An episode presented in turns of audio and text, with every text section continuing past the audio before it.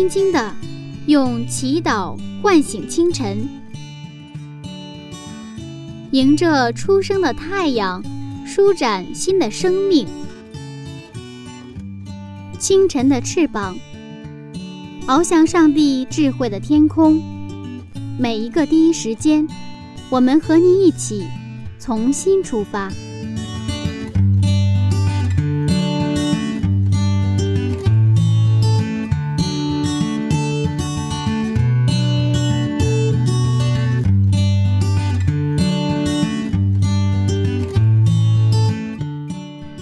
的听众朋友，欢迎您来到清晨的翅膀灵修栏目。柚子在这里问候您平安。创世纪的列车马上就要进入第四站了。今天的站名是创造周第二部分。这一站又会上演哪些精彩的创造呢？音乐之后。马上揭晓。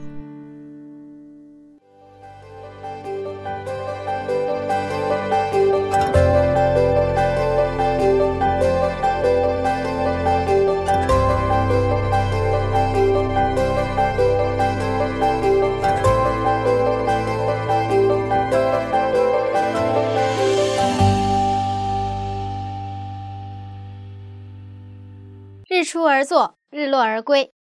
中国人从古时候开始就已经习惯了这样的生活方式。那么，您是否想过，为什么会有太阳、月亮呢？为什么会有璀璨的星空呢？在我生活的小区里呀，绿化做得特别好。每到傍晚的时候，就会发现街坊邻居们带着他们的宠物出来散步。那如果有一天，这些花草树木和小动物都消失了，世界将会如何呢？大家好，这里是晨读《创世纪一百讲》系列讲座。首先，还是让我们来欢迎今天的主讲人朴素牧师。朴牧师，你好。你好。其实，每当我走在我们小区里的时候，我真的是特别感慨，发现花草树木啊，真的是特别的美，而且这种美是没有办法用语言来形容的美。是啊，你你这是也是一个特权，你有这个自由去欣赏。你周边的这些美好的自然景色，嗯啊，其实很多的人，虽然我们在这样的环境当中，我们其实不去关注它，就好像它跟我们根本就没有关系。嗯嗯。那今天我们要进入创造周二，对，要涉及到这些内容。是啊，我们进入到这个创造的第二个板块，就是从第四天到第六天的创造。嗯，我们还是先看一下经文。好，呃，一章的十四节到这个十九节，《创世纪》一章十四到十九节，上帝说：“天上要有光体，可以分昼夜，做记号，定节令、日子、年岁，并要发光在天空，普照在地上。”事就这样成了。于是上帝造了两个大光，大的管昼，小的管夜，又造众星，就把这些光摆列在天空，普照在地上。管理昼夜，分别明暗。上帝看着是好的，有晚上，有早晨，是第四日。这里有一个很奇怪的地方，上一讲上帝已经创造了光，为什么今天又创造了光体？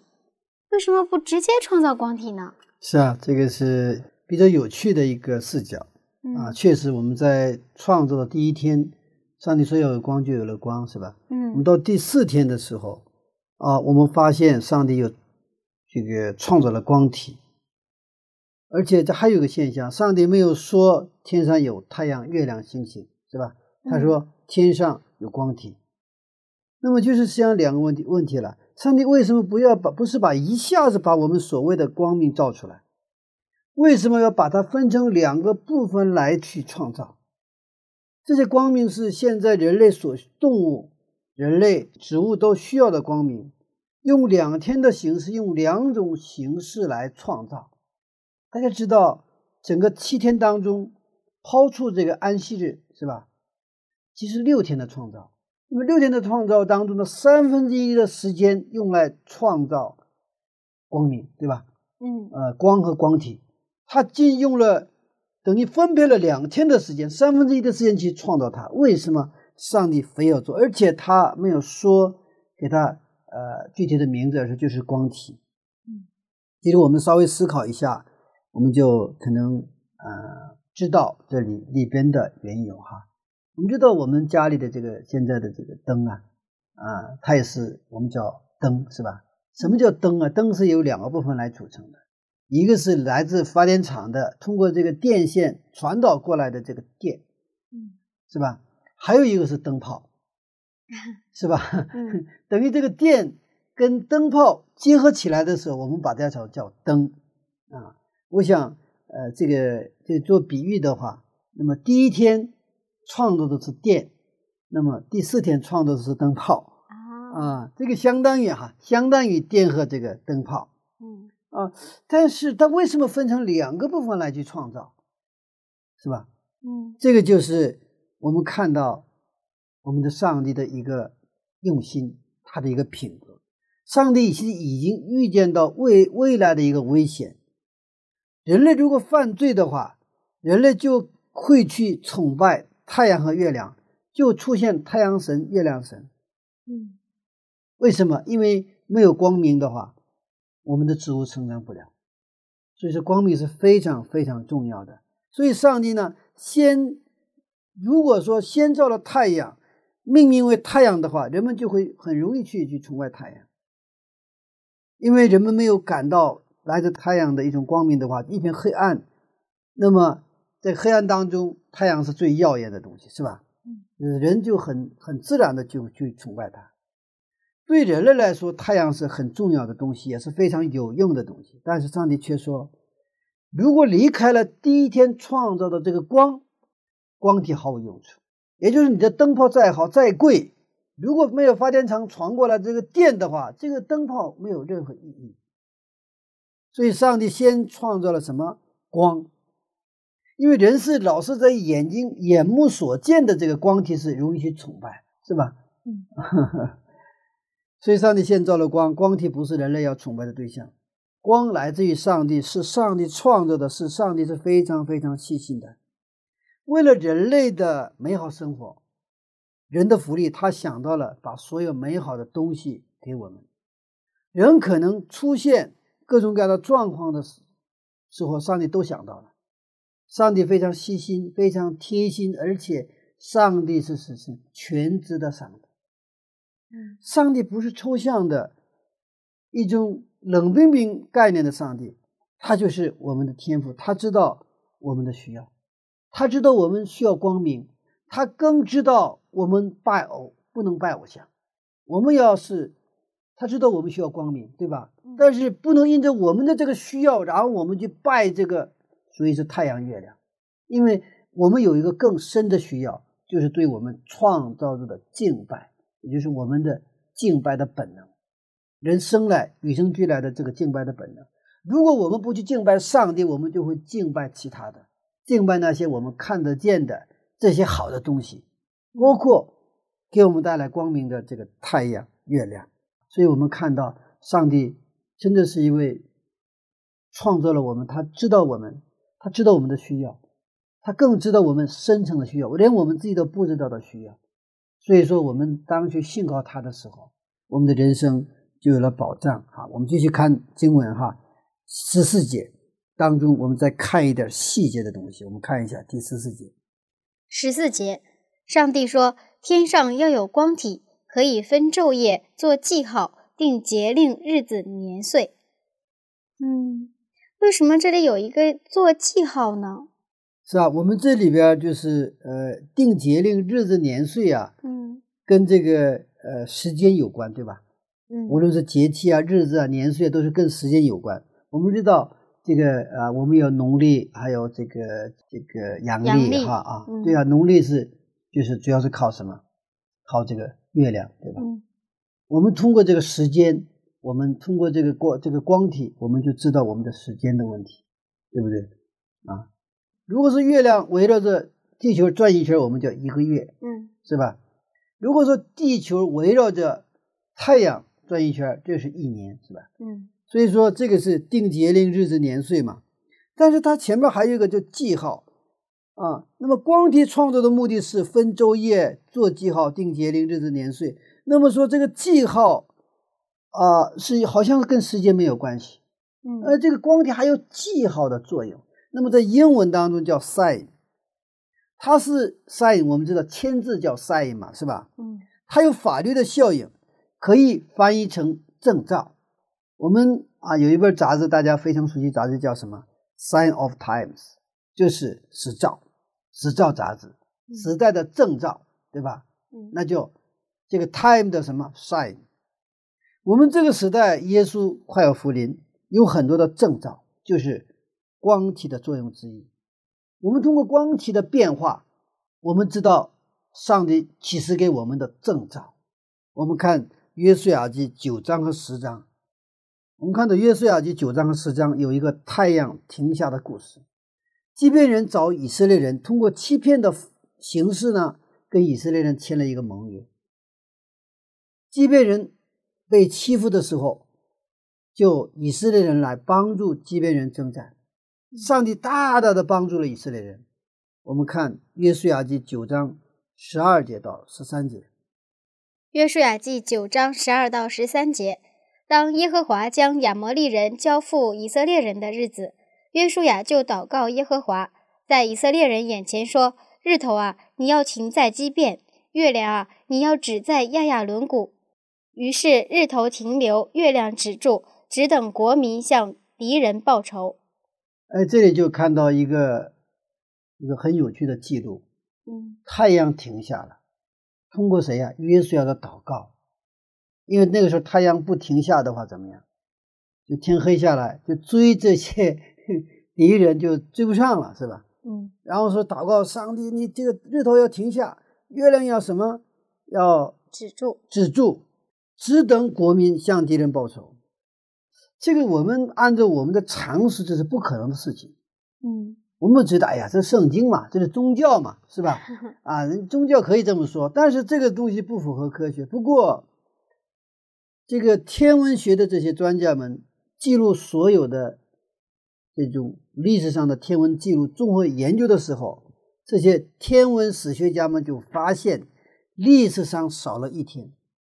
圣经中有两处太阳停下的记录，其中一次就是约书亚叫太阳。在上帝创造的时候，上帝不仅跟人立了约，上帝跟自然界也立了约。他创造了太阳，他立了约，跟星星也立了约。立了约是什么？一个法定的概念，是一个我们也把它叫做自然之约。我们天体的运行，无论是太阳系、银河系，那么这些天体的运行都是它有它自己的轨道，它的速度、它的角度。它都是按照一定的恒定的、稳定的一个速度、角度来它是运行的。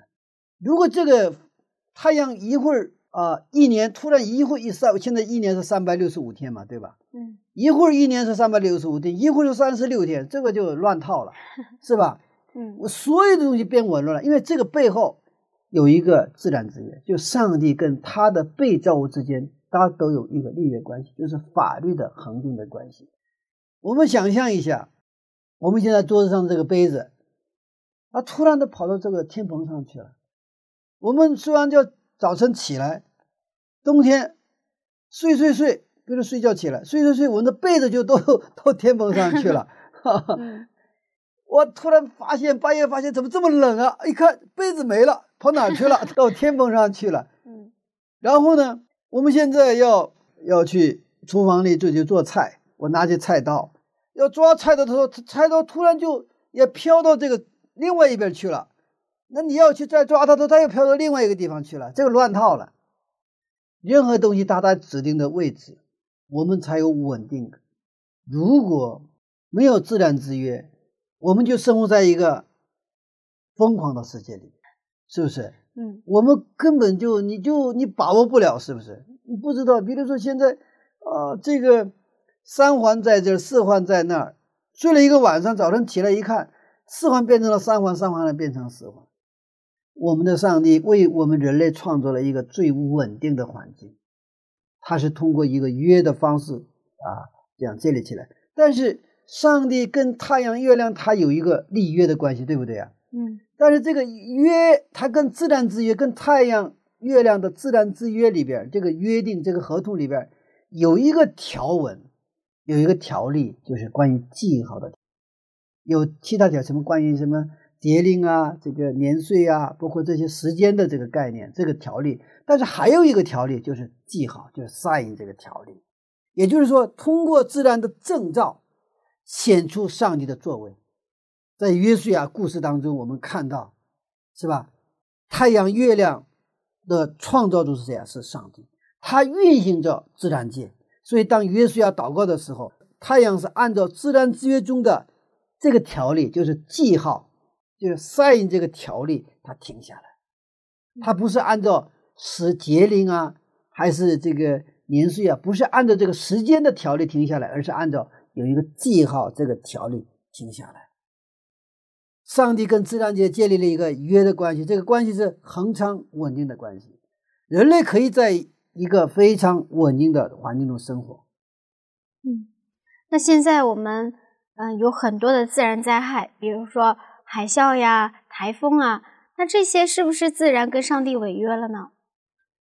现在确实有海啸，还有地震，嗯还有洪水，还有那个陨石的落下嗯啊。那么圣经告诉我们说，这是幕后的时代，有很多的征兆。自然的征兆，并不是说上帝改变了合同，嗯上帝允许这些征兆的出现，它是向人类什么在亮红灯。你们要警醒祷告，预备基督的福临。你们不能这样生活下去了。所以说这些这些记号，可能一般的人说这是自然的什么灾害哈，但是我们基督徒看到这些自然界发生的这个啊这个地震啊、海啸啊、陨石啊，就这些现象的时候，我们知道这正是创世纪所讲的那个记号，上帝跟自然界的记号征兆，也就是上帝将人类我们的生活，我们破坏自然，我们这些罪的生活，他提出一个警告，什么警告？你们不能这样生活下去了。耶稣快要复临了，你们都要站在审判台前。我们知道开汽车的时候，比如说你的油快用完了，就是亮红灯，嗯是吧？出现什么问题，它也会亮红灯。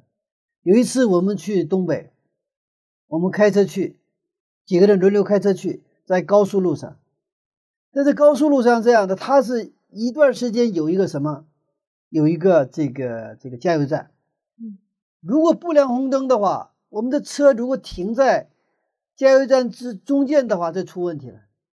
亮红灯告诉我们赶紧行们去加油，因为这个亮红灯之后还能开几十公里。那么这几十公里当中，其实我们有时候提心吊胆，如果这几十公里之内如果没有加油站怎么办？或者说这个加油站是有，但是今天正好这个加油站停止营业怎么办？我们心里还是有担心，所以说我们尽量不让那个红灯亮下来，就是我们就装满，嗯是不是差不多的时候我们又去装，亮红灯还没亮呢，我们又去见到加油站，我们再去装油。我们生活的这个时代，实际上就是耶稣所说的关于他复临之前的那样许多的征兆，不断在我们周边出现的时代。所以圣经告诉我们，你看到这个自然界的变化，这些征兆的时候，你们要知道耶稣快来了。但是我们感谢上帝，在上帝知道我们的需要，他在制造光明体的时候，他已经把这个写进了什么征兆，是吧？嗯啊，用写进了征兆。所以通过这些征兆，上帝向我们说话。我们的上帝是一个，真的是一个非常好的上帝。他不是只是他按照他喜欢的方式创造了我们，不管不是，他已经准备了为我们预备了我们所需要的一切，包括出现状况的时候，我们看到这个征兆，是吧？我们再往后会看到，当人类犯罪之后，上帝已经预备好了什么？我们犯罪关于犯罪的一个应对方案，那就是那个耶稣基督，那个要来的女子的后裔啊。阿门。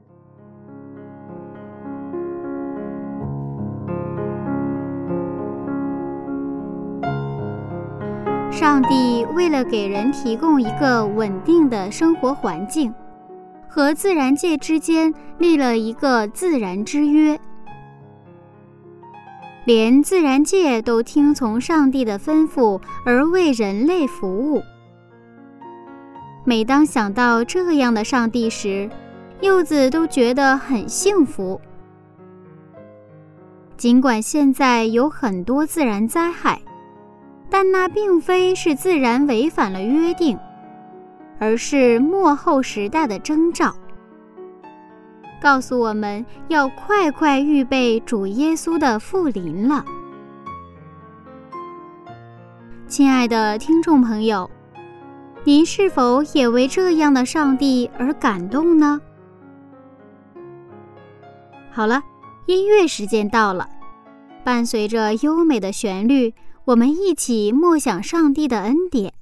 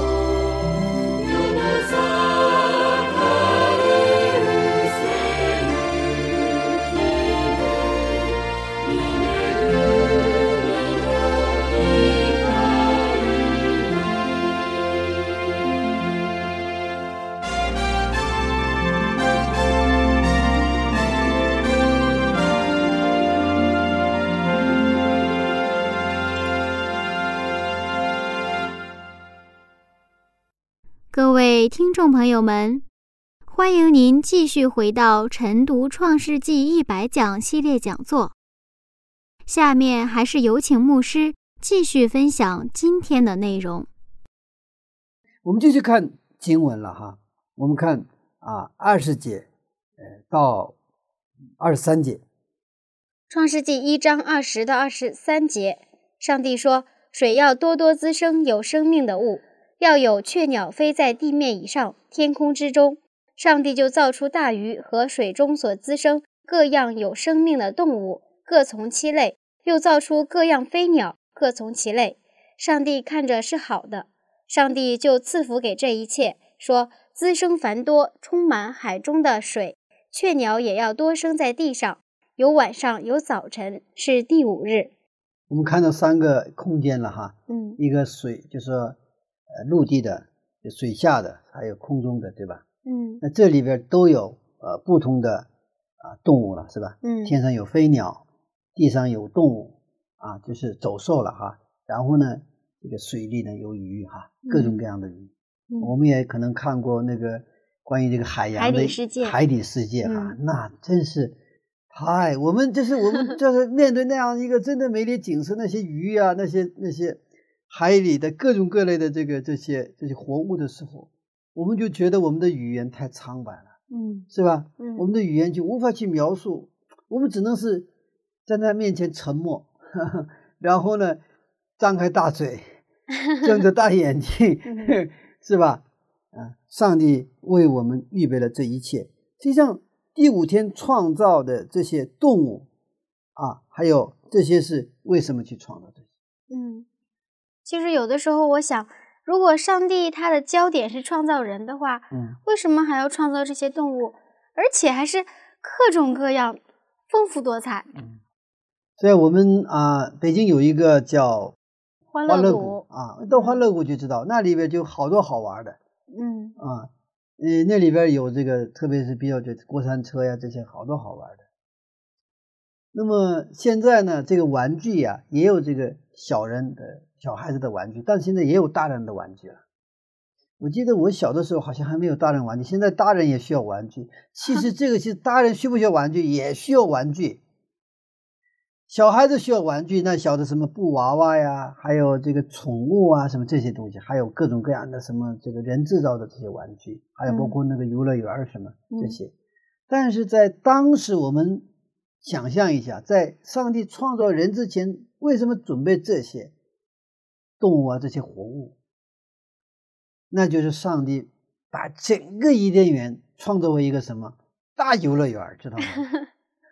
那个时候。那大的飞鸟，你可以骑着飞鸟，对吧？那一会儿飞上去，一会儿飞下去，那就是过山车了。嗯，那时候你跟不是跟那些用布做的什么老虎玩，而是跟真实的老虎在那玩，是吧？我们现在很多那个用布做的那些动物嘛，对吧？那你跟真实的动物玩嘛？那动物那就是你的玩伴啊，那些飞鸟就是你的玩伴。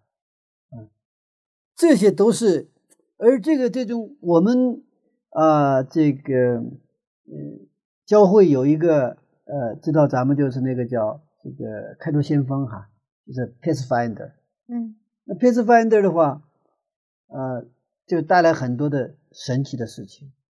这些小孩子们到自然探险，在这个到了大自然当中，上帝创造大自然当中，他是玩那个，就是他研究那些昆虫啊。研究蝴蝶啊，就是研究动物啊。但是我想说的什么？那些有些因着玩电脑游戏，就是中毒、电脑中毒、游戏中毒的这些孩子，当他参加了自然探险队，他就到大自然当中，跟这些昆虫、跟这些蝴蝶、跟这些自然界的各种各样的植物啊、动物啊，这些在一起的时候。去研究，然后在那个当中玩耍的时候，他们的原来的游戏啊，好过这个这个动画片呢，这种中毒怎么戒除了？哎，我当当我听到这样的这个这个见证故事的时候，我就思考为什么这样。后来我想明白了，因为人制造的游戏，人制造的动画片再有意思，再好玩，不如什么？不如跟自然界、上帝创造的一手的这些玩伴去玩。我在前一次分享也谈到过，整容的整容的人不必须不断的整容，因为你整容的再漂亮，你就整容成一个世界的最著名的影星，你看几天你还是腻味。但是上帝创造的一手的那个你的形象，你一生看你也不腻味。上帝的创造。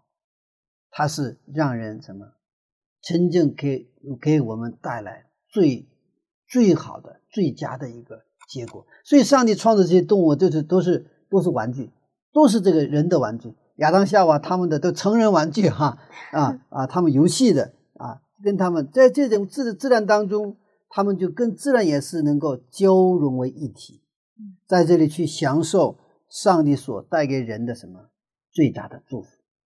嗯。他们，所以上帝在创造亚当之后，他给他们的工作是什么？就给这些动物起名字嘛，就是天天跟这些动物靠近，给它起名字以后，你跟动物们建立了一种关系，对不对啊？你也去爱护它们，跟它们玩，是不是？嗯，在这个和谐的跟动物啊的关系当中啊，他们就是真正享受那种呃嗯伊甸园的那种美好的生活。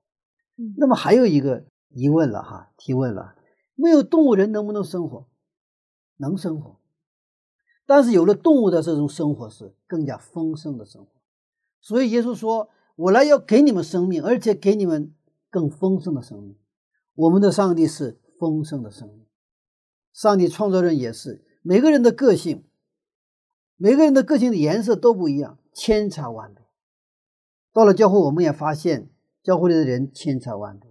嗯上帝创造的是丰富，我们用上帝的视角去看教会的时候，并不是看到这个人这么不行，那个人那样不行，那个人那样差，不是，就是跟你不一样，跟你千差万别的这些人，在上帝视角里边，他是一个造成一个丰富的我们的教会，使我们的人人生因着在这样不同的人在耶稣基督里彼此相爱，我们去经历上帝所赐给我们的丰盛的人生。们，跟你不一样，并不意味着他不对或他错。其实教会我们也经常提到合一，那么什么是合一啊？什么是统一啊？嗯，我们看到，比如说比较积极外向的人，看到比较内向、比较不说话的人，就觉得很窝囊。那么倒过来呢，又觉得这个人怎么这不谦卑，怎么这么张扬，是吧？互相看不惯。就教会就谈到一个话题，要合一。但是我刚前面已经谈到，还有一个词叫统一。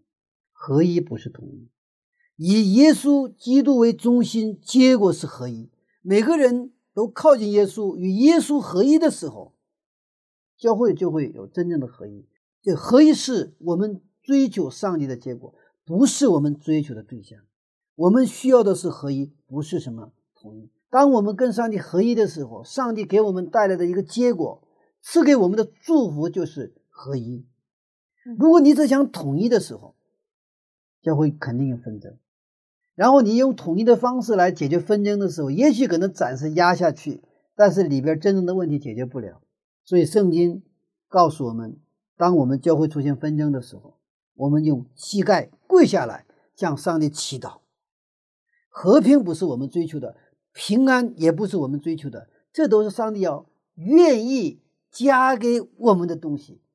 在上帝看来，平安、和平、喜乐、幸福本应该都是属于我们的，但是因为罪，我们都失去了。上帝走向十字架，上帝成为人，他就是为我们人类寻找回我们本来应该拥有的东西。我们应该，上帝创造我们本来就是幸福的、丰盛的这样的一个人生，就是因为罪破坏，所以耶稣基督替我们成为罪，在十字架上他破坏了自己。为什么？他重新创造了。阿门。所以我们要做的是先求他的国和他的义。嗯，我们在第二个板块的这种。创作当中，我们还看到一个重复的模式啊，嗯嗯，重复就是头六天的这个创造，我们有看到好几个重复，一个是先有晚上，后有早上，嗯，还有一个重复是上帝看着，上帝看着都是好的，不断的重复哈，还有一个重复就是什么呢？上帝说，然后被造物听从的时候，上帝成就，它也就是创造的一个模式或创造的一个公式。上帝都是用他的话语创造，是吧？无论是创造光还是创造动物，都是通过说这种上帝说这种方式来创造。这里面需要一个被造物的听从或者顺服。嗯，那今天上帝还在对我们说话吗？今天上帝依然向我们说话。如果上帝只是在六千年前，上帝创造天地万物都是说了话。创造如果只是停留在圣经的创世纪的话，其实这个圣经跟我们没有关系，嗯，是吧？是的，啊，没有关系。但是上帝的创造还在继续，上帝用自然界，上帝用啊一些先知的话，上帝更用圣经来向我们说话。所以，当我们打开圣经的时候，我们不是只是把它一个文字来去读，我们跟上帝面对面去交流。我们听上帝的话，我们向上帝诉说我们的心情，是吧？嗯，我们对上帝所说的话，我们做出回应。所以在这样的一个相交，跟我们的上帝相交的时候，在我们的人生当中就会发生什么？发生创造，创造。嗯，今天上帝呢，依然用他的圣经来跟我们说话，依然用圣经的话语重新创造我们。耶稣医治病人。很多的时候，他是用什么？用他的话语，因为上帝的话是大有能力的。我们感谢上帝，今天我们拥有上帝的话语，就是圣经。这个圣经就是上帝的话语。当我们读圣经的时候，我们对圣经说“阿门，阿门”。对圣经的话要做出积极的回应，不是挑肥拣瘦，不是我们觉得听着舒服的，我们说“阿门”，然后我们听着挺难受，或者我们看着。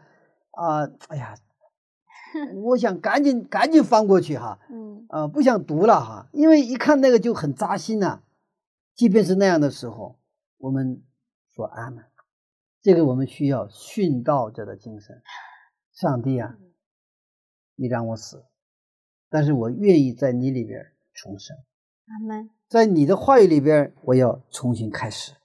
嗯，那我们感受不到上帝对我们的创造，是不是因为我们拒绝听从上帝的话语呢？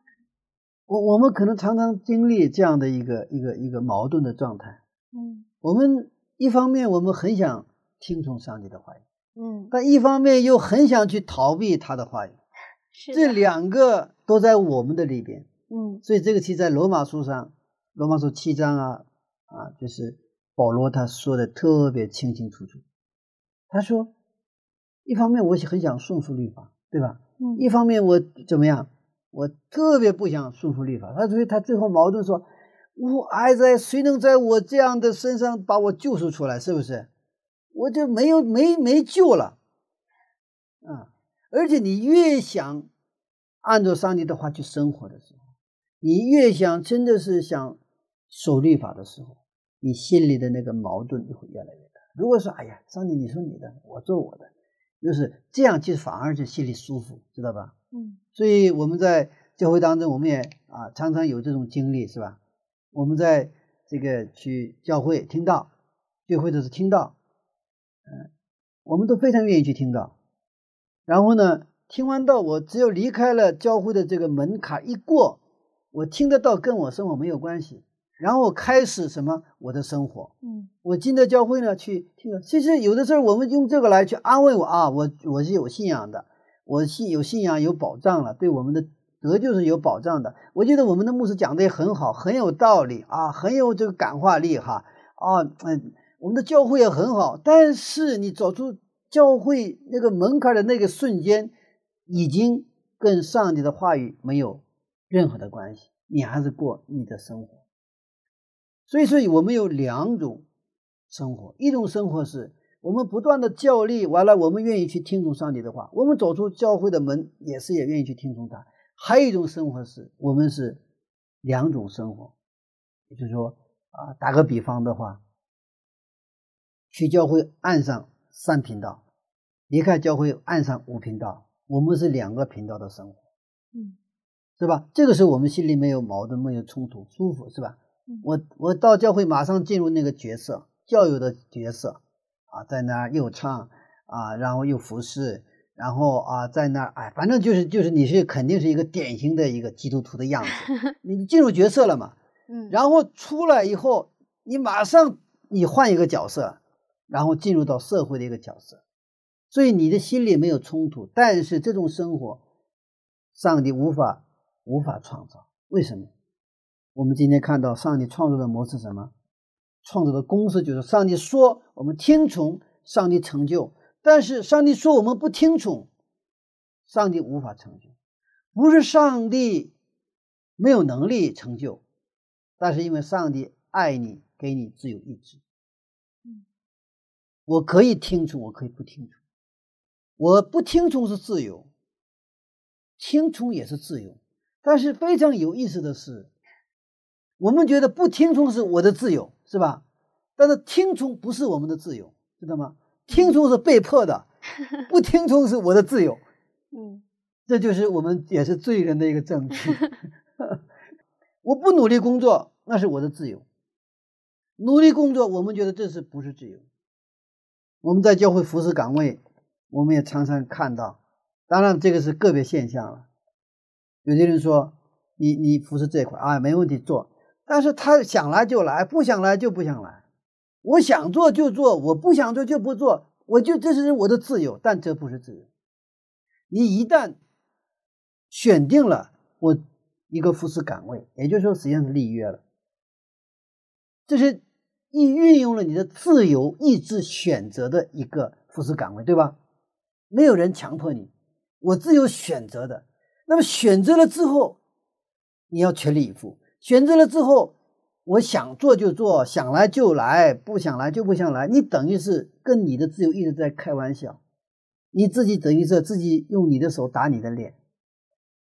上帝创造力或创造的公式，在今天，他是告诉我们：你不要对你的什么环境状态做出反应。对上帝说：“你要对我做出反应。”嗯，这是创造的方式。上帝说：“我们听从吗？我们听从谁？听从上帝。所以上帝说：你要对我做出反应。”嗯，上帝对我们的创造目的是让我们在不佳的环境、不喜欢的环境当中，或者说甚至我们受伤的环境当中，我们要得到释放。嗯，上帝希望我们自由，所以圣经上说：“你们要晓得真理，真理使你们自由。”自由意味着对上帝做出回应，自由意味着我们对上帝做出回应，而不是对环境做出回应，不是对人的对你的指点评价做出回应，而是对上帝做出回应。也就是说，先对上帝做出回应。我们不是漠视人，也不是忽视人，我们先对上帝做出回应。嗯，这个时候，上帝赐给我们的祝福就是自由。先对上帝做出回应。那比如说，呃，圣经上告诉我们你要常常喜乐。嗯。可是我遇到环境的时候，我就是喜乐不起来，那怎么办呢？那好，这个就是非常好的一个一个一个话题了。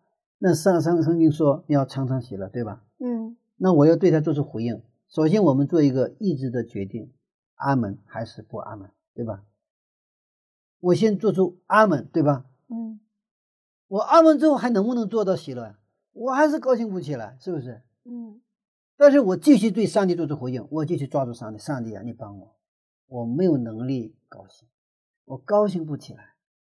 但是你应许了，你跟我说了，说你要喜乐的时候，你有保障，你能够让我喜乐，所以你要帮我。你要不帮我的话，你这个话无效，是吧？嗯。所以说，当我们做出，其实，所以说，我们这个这个觉知是很重要的。我们觉知对上帝做出回应，虽然我们的环境是不让我喜乐的环境，现在或者说我现在遇到的事情或情况是让我很愁，或者是让我很痛苦的事情，但是上帝说你要喜乐，那我不对我痛苦的事情或痛苦的一些情况做出回应，做到对他回做出回应的话，我只能是痛苦了，知道吗？嗯。但是圣经说你对我做回应，上帝说你要喜乐。但是这些痛苦的环境或痛苦的事情和状况，它不断的影响着我们。这样的时候，我就拼命的抓住上帝，我只是对他做出回应。这样的时候，我们就会发现圣灵就会帮助。啊，这方面我的见证比较多哈。啊，这个是不是理论？你需要经历。最近呢，有一个心理学的研究啊，就也研究到这个问题，啊，他就这个心理学就谈到的事情什么呢？你聚焦你的这个心理的聚焦在哪里，你就能得到什么。基本原理是这样东西。如果你心理聚焦是痛苦的事情，你就你就那个痛苦，你等于允许痛苦占据你的心里，知道吗？如果你聚焦在上帝给你带来的喜乐的话。你抓住它，虽然有难度，但是通过祷告，圣灵帮助你，那样的上帝的喜乐就会充满你。那就心理学上，嗯，对，其实这心理学在研究的很高深，那是很高深的心理学。但是实际上，我们读到圣经，我们就很清楚，这个并不是高深的东西。上帝就是给每一个他的子女都赐给的一个最基本的一个东西，啊，基本东西。所以。啊，我们要理解这个自由的意意义，就自由是对上帝做出回应。所以说，如果我们在痛苦当中想得到释放，不让痛苦去捆绑你，不让那种仇恨、嫉妒这种不良的情绪来捆绑你的话，我们对上帝的话做出回应，这个当中上帝会释放我们，让我们得到自由。所以在路加福音四章十八节，耶稣在谈到他来到地上的使命的时候，他就谈到。我来就是让你们得自由，我要释放你们，我让瞎子看见光明。这个原理就是什么？通过这个创造力的什么实践？也就是说，我们的听从、我们的顺服才能实现。因为这个不是单方面，就像好像丈夫再优秀、再英俊、再有学识、品格再好，他一个人生不了孩子，他绝对需要一个妻子、一个女人，是吧？才能生下孩子，就这这是一个生命的原理，啊，这个世界就是，所以上帝呢，他爱我们，但是他需要什么？我们来听从他的话，嗯，我们来听从他的话。那么这个过程就是我们真的祷告当中，我们能够去把关注点啊，能够从现实的环境当中移开，这不是逃避。如果说逃避，我们需要一个逃避，就是逃避到上帝那里去。那这个不是这个严格意义上说，这种逃避是给我们带来祝福的。但是呢，我们没有逃避到上帝那里，我们就是在现实当中不断的逃避。你逃避到哪里去？你逃到天涯海角，还会追着你，是不是？嗯。我们谢谢上帝，上帝他是我们的逃避城，上帝是我们真正的啊啊。给我们带来最终的啊安息的啊那一位大有能力的上帝，嗯，所以当我们去祷告当中纪念上帝对我们的爱，纪念十字架上耶稣基督对我们的爱，其实我们今天的一些挫折、痛苦，甚至失去，算得了什么？我们已经拥有什么？耶稣基督。有一句话说：“曾经沧海难为水。”我们曾经沧海。不应该成为只是一个曾经沧海，我们现在也是拥有这个沧海的人，那点水算什么？对不对啊？是不是？你把你的一百万拿过来，拿出来。我说不行不行，我只有这一百万，我要给你一个亿。但我们相信一个亿，那一百万算得了什么？对不对？那小意思，那小钱一个。上帝愿意给我们超出我们想象的丰盛的恩典。今天这位上帝，他每一天他都护着我们，每一天向我们说话，每一天他让我们来听从他的话。所以，无论我们是祷告、读经的时候，我们都能跟一位跟我们说话的这位创造的上帝相对，只有我们去听从。只有我们去顺服的时候，上帝就能成就最美好的我们自己。所以说，我们做好你自己，那个话意味着什么？不是你自己想把你自己做好，而是说你把自己交给上帝，让上帝恢复你起初的形象。上帝会让会成就我们最好的我们自己，因为上帝知道我们，他知道怎样的我们是最好的我们。愿这位上帝再次创造一个崭新的一个你，就是耶稣基督里一个崭新的一个。阿门。当我们愿意顺服上帝的时候，上帝的创造就会在我们身上无限的展开。对的，是的，就是我们给上帝一个什么机会？创造的机会。阿门。好，谢谢牧师的分享。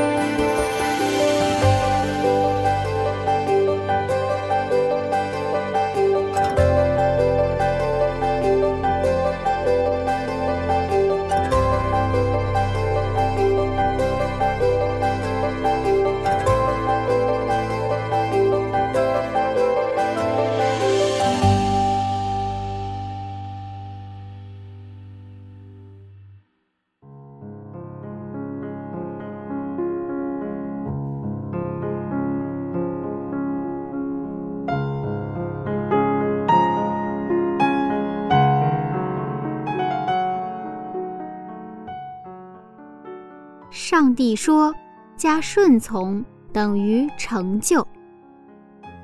原来上帝的创造也是有公式的。太初的时候，上帝用话语就可以完成创造。今天，上帝的创造依然在进行着。只要我们用信心去接受，愿意听从上帝在圣经上的吩咐，上帝就有能力重新创造我们。哇，是不是觉得圣经的原理真好？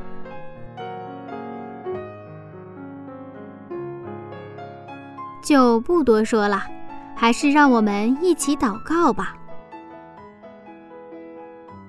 亲爱的上帝，谢谢您是一位有章可循的上帝。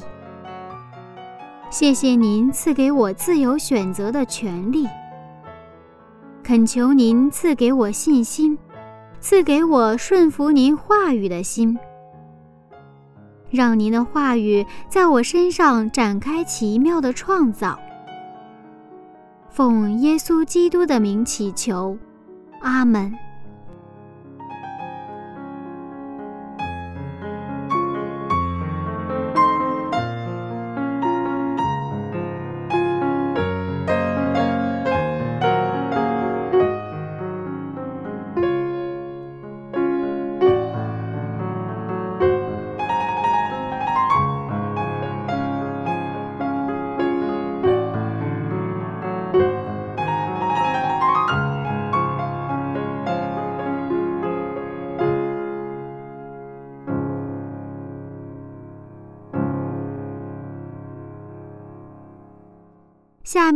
又到了有奖问答的时间了。今天的问题很简单，那就是上帝创造光体的时候，给他们一个特殊的功用。您知道是什么吗？答案就在圣经里。如果您还不清楚，那么赶快翻开圣经吧。记得要和柚子联络哦，这样才能拿到我们赠送给您的礼品。柚子的电子信箱是柚子 at v o h c 点 c n，拼音名字柚子 at v o h c 点 c n。